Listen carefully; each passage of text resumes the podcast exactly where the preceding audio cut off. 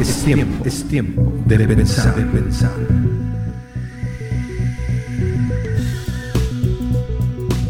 Mushaki Estudio. Memoriza la palabra de Dios. Ahora.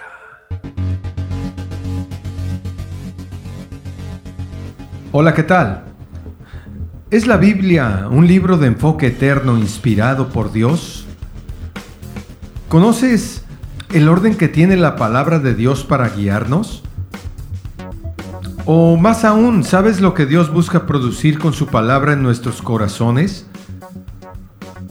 Veamos cómo nos lo enseñan las escrituras. Aquí vamos.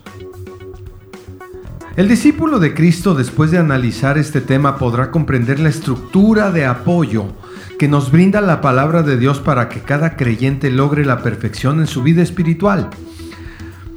La Biblia tiene como propósitos los siguientes.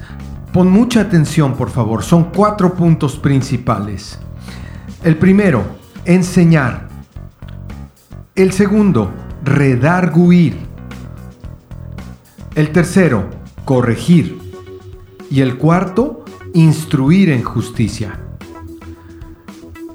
Es importante notar que los cuatro pasos van en orden. Enseñar, enseñar los principios del reino eterno de Dios aquí en la tierra.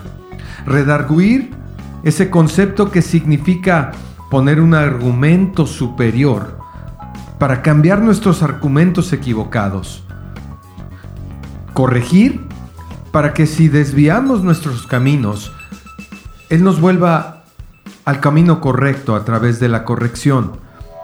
Y número cuatro, instruir en justicia, que sería básicamente instruirnos en la justicia eterna de Dios que hizo a través de Jesucristo su Hijo.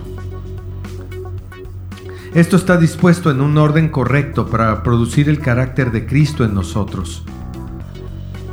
Si la Biblia tiene este peso específico para guiarnos en una vida de crecimiento espiritual continuo, entonces deberíamos estudiarla con disciplina y compromiso cada día. ¿Por qué? Porque es el verdadero alimento del alma. Veamos su utilidad. Después de enseñarnos las cosas espirituales y principalmente la voluntad de Dios, viene el término redarguir, que según el diccionario es arguir en contra de los argumentos de una persona.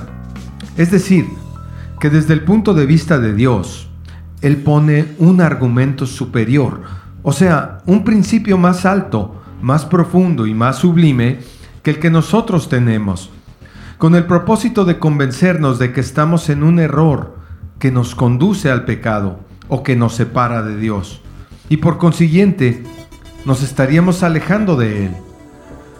Así es como nos redarguye, una palabra rara en nuestro lenguaje actual, pero que ya explicada suena muy razonable. ¿No es así? En este caso el argumento superior de Dios es el que nos llama al arrepentimiento y que nos hace reflexionar y nos impulsa a hacer algo que debemos hacer o a no hacer algunas cosas que debemos evitar.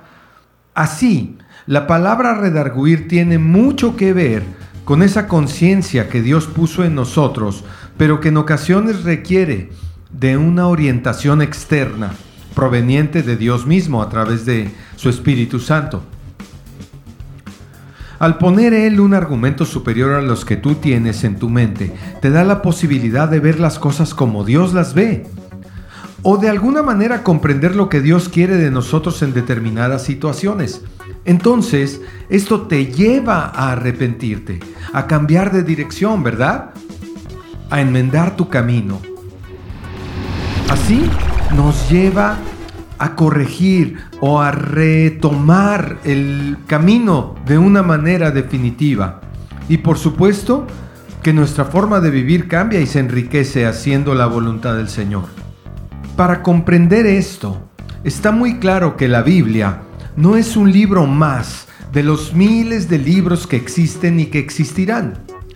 Está claro también que su propósito es llevarnos a una comunión estrecha con Dios y sobre todo a perfeccionarnos. Cuando hablamos de perfección, el gran pretexto, óyelo bien, el gran pretexto que tenemos los seres humanos es decir que nadie es perfecto. ¿Lo has oído?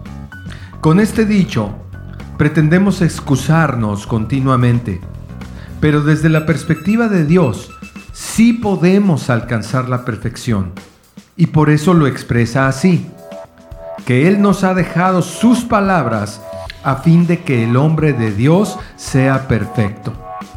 Te lo voy a repetir, a fin de que el hombre de Dios sea perfecto.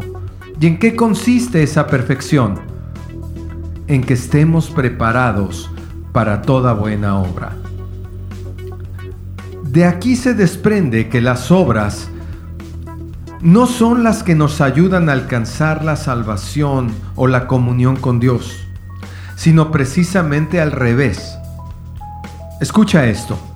Si encontramos misericordia y salvación en Cristo a través del arrepentimiento y la fe, entonces tendremos comunión con Él.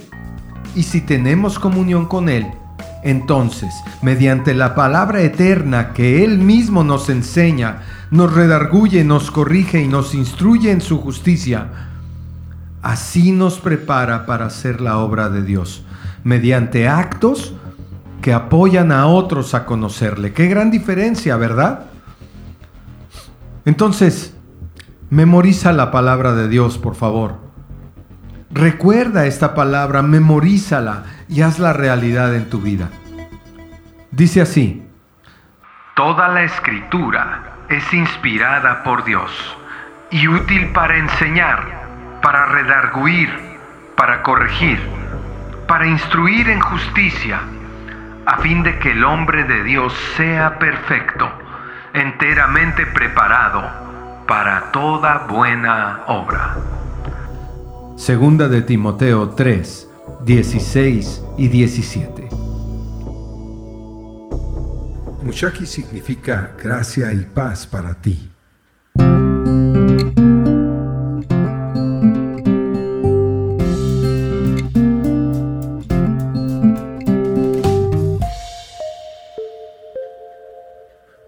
...24-7 omega.blogspot.com Bien amigos, eso fue todo por hoy desde Cancún, Mushaki. Hasta pronto.